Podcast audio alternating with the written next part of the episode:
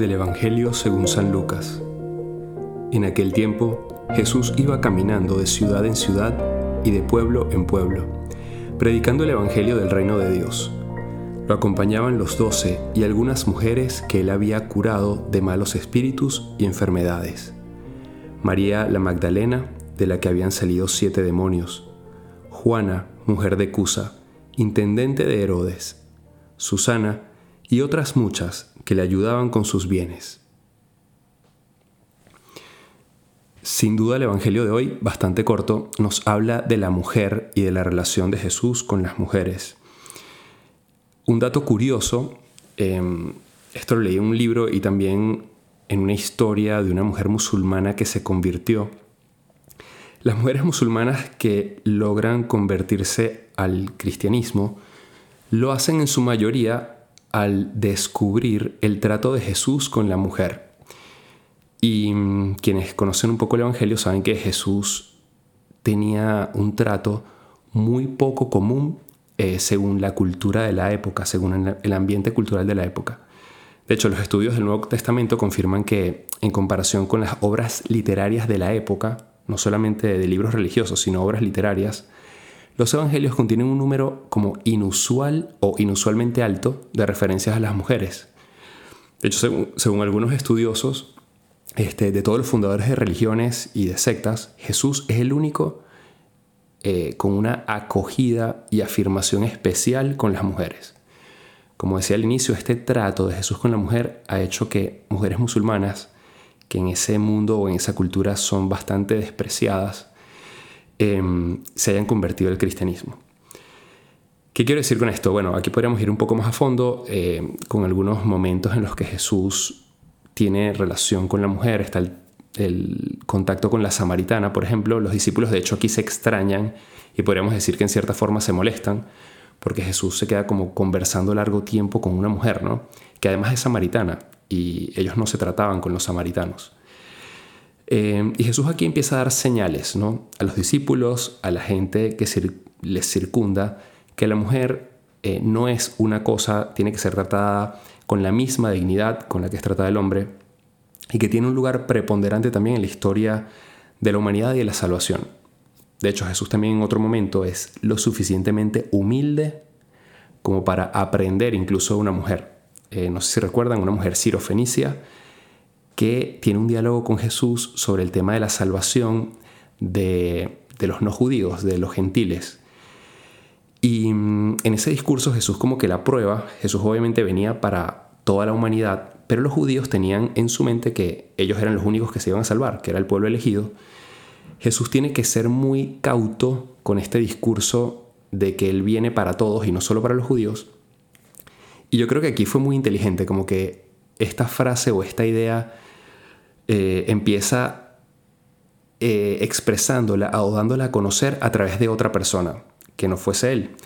Y, lo hace porque esta mujer, eh, Jesús le dice una frase muy dura, dice como que, bueno, yo he venido solo para las ovejas perdidas de Israel. En realidad se refiere a que no le voy a dar el pan de mis hijos, que son los del pueblo elegido, a los perritos, ¿no? Y la mujer responde, pero bueno, también los perritos comen de las migajas que caen de la mesa del amo y de los hijos. Y Jesús se impresiona de la fe de esta mujer y de cómo ella entiende que la misericordia de Dios es para todos. Y Jesús afirma su, idea. Entonces Jesús también de alguna forma aprende de la mujer.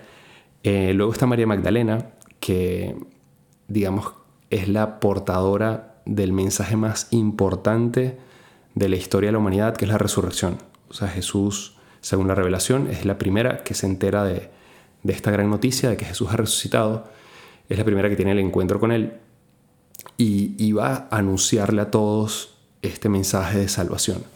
Y bueno, podríamos hablar de la relación de Jesús con las mujeres, podríamos hablar también de la Virgen María como el ser humano más perfecto, digamos así, de la creación, eh, que es mujer. Y aquí lo que quería centrarme es en este papel preponderante de la mujer en la iglesia y de lo que aporta en la iglesia y en la humanidad. Y si bien voy a como a traer aquí a colación un tema un poco polémico, no me quiero quedar en él y lo voy a dejar abierto. eh, pero me parece importante. Siento que el papel de la mujer, sus características que sabemos que son diversas a las del hombre, somos iguales en dignidad, pero distintos desde el punto de vista biológico, físico, psicológico. Eso creo que no hay que explicarlo mucho.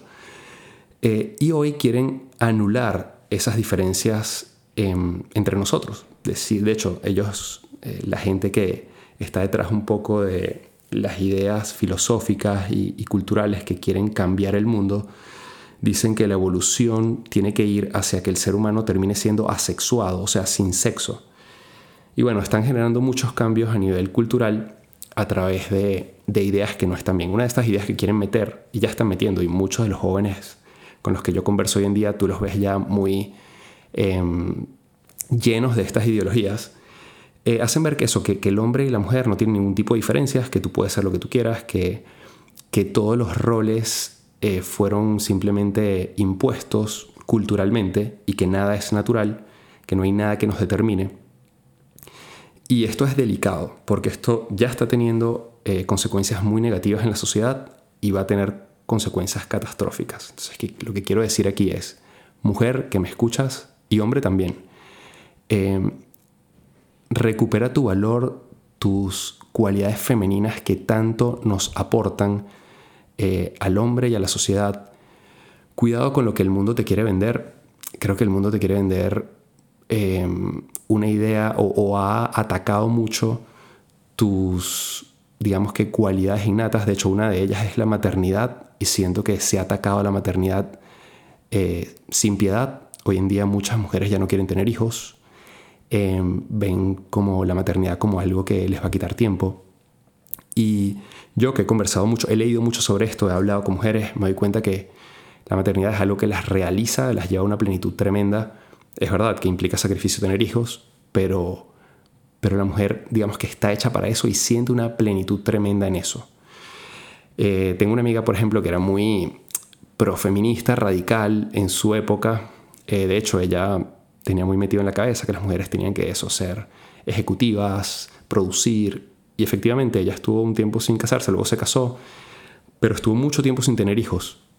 Se dedicó a su trabajo, de verdad una mujer capaz, eh, se graduó en ingeniería, muy buena en lo que hacía, eh, hasta que un punto empezó a necesitar, como que sentía que algo le faltaba y dijo, bueno, quizás son los hijos, como que no lo quería asumir, pero bueno, cuando los tuvo, resulta que ahora se dedica totalmente a hablar sobre la maternidad, tiene mm, sitios en internet, este, su Instagram está lleno de la maternidad, ya tiene más de un hijo. Y, bueno, está como que realizada y feliz, cosa que no había encontrado antes. ¿Qué quiero decir con esto? Y podría poner muchos ejemplos. Existen unos roles, este es un tema abierto, yo sé que es polémico, pero existen unos roles naturales del hombre y unos de la mujer. El mundo ha cambiado bastante, sin duda los dos tienen que ayudarse. Hay roles que antiguamente eran como podemos decir, eminentemente del hombre, por ejemplo, el rol em, productivo del que aportaba la casa, hoy en día la mujer también aporta, hay que encontrar como el equilibrio sin perder la esencia, porque el problema principal de esto es que si bien luego hay consecuencias en la pareja, lo más delicado son las consecuencias en los hijos. Cuando hay confusión de roles, hijos que se identifican, hijos varones que se identifican con la mujer en vez de con el papá, y por eso quería como eh, soltar esto porque es un tema que siento que a mí me preocupa mucho y que está teniendo consecuencias bastante fuertes en el mundo. Y a lo que quiero llegar eh, para ir terminando es, la mujer tiene un rol muy importante en el mundo. Conózcanse sus cualidades femeninas, este, vívanlas al máximo para poder ser plenas y felices eh, logrando ese equilibrio que también hay que lograr, porque hay cosas que sabemos culturales del machismo que no están bien, eso no, lo discuto y no me meto a discutir en eso. Eh, pero para terminar, quiero colocar este ejemplo y es que la iglesia está buscando que cada vez la mujer tenga un rol más preponderante. Les pongo un ejemplo, en los seminarios se está buscando que eh, la mujer participe más en la formación de los seminaristas. Una de las razones es porque, al menos en las primeras etapas de formación, como se evitaba que hubiesen mujeres, sobre todo mujeres jóvenes, en los seminarios para evitar el tema de tentaciones, etcétera, y bueno, cualquier otro tipo de cosas. Pero la razón principal por la que se ha vuelto a, incluir a la mujer en la formación es, bueno, en primer lugar, para que eh, tenga un trato natural con la mujer y que pueda hablar con una mujer, sobre todo si es atractiva para él, sin que esté nervioso y sin problemas, pues, o sea, tenga un trato natural con la mujer. Pero sobre todo por, por lo que la mujer puede aportar. Este, la mujer no solo revela la, la masculinidad al hombre, sino que aporta una serie de elementos que el hombre no tiene, que nosotros no tenemos. Luego la mujer tiene unas cualidades que el formador hombre no se da cuenta en la formación de los seminaristas. Yo he sido formador y como hombre tengo un modo de ver las cosas, pero la mujer tiene un modo de ver las cosas que aporta muchísimo también en la formación. Entonces, la iglesia ha querido que la mujer se incluya más, la mujer siempre ha tenido participación activa en la iglesia, incluso yo digo que hay parroquias donde las mujeres mandan más que, los, que el mismo sacerdote, pero incluso el Papa ha querido que tome más puestos de gobierno y de dirección. Por cierto, como un dato anecdótico, eh, mi jefe este, hasta, hace poco a nivel territorial era una mujer. Y cuando estuve en Caracas, mi jefe local de apostolado y territorial en el ámbito apostólico eran mujeres. Ya eso está cada vez tomando más fuerza. Ya existía, pero siento que ahora más y el Papa lo ha promovido. Entonces, bueno, ¿qué quiero decirles? Tanto en la iglesia como en el mundo, ustedes mujeres tienen una función clave, es muy importante que no la pierdan porque esto va a generar consecuencias, yo diría, nefastas para el futuro de la humanidad. Entonces, bueno, sépanse muy amadas por Dios, muy queridas por Jesús. Eh, ese trato que Él tuvo con la mujer, ténganlo también ustedes con Él. Y, de ese amor a Él y a lo que Él quiere ustedes, este, saquen ese deseo de aportar todo lo que ustedes tienen que aportar al mundo eh, sin cambiar su esencia, que siento que se las quieren cambiar. Bueno, no me voy a seguir metiendo en temas que son un poco más polémicos. Eh, simplemente desde el punto de vista espiritual, eh, Dios las ama y busquen ser lo que tienen que ser para que eso, esa feminidad eh, nos pueda enriquecer a todos y llevar a la humanidad a donde tiene que ir, a ese punto de plenitud, de felicidad aquí en esta vida y prepararnos para la eterna. Un fuerte abrazo, perdonen lo largo del podcast de hoy, creo que era necesario y gracias a las mujeres por lo que son todas las que han influido en mi vida. Se los agradezco mucho y que Dios les bendiga. Les hablo el Padre Jesús Rodríguez y nos pueden seguir en nuestras cuentas de qué haría Jesús y mi cuenta personal Padre Jesús LC.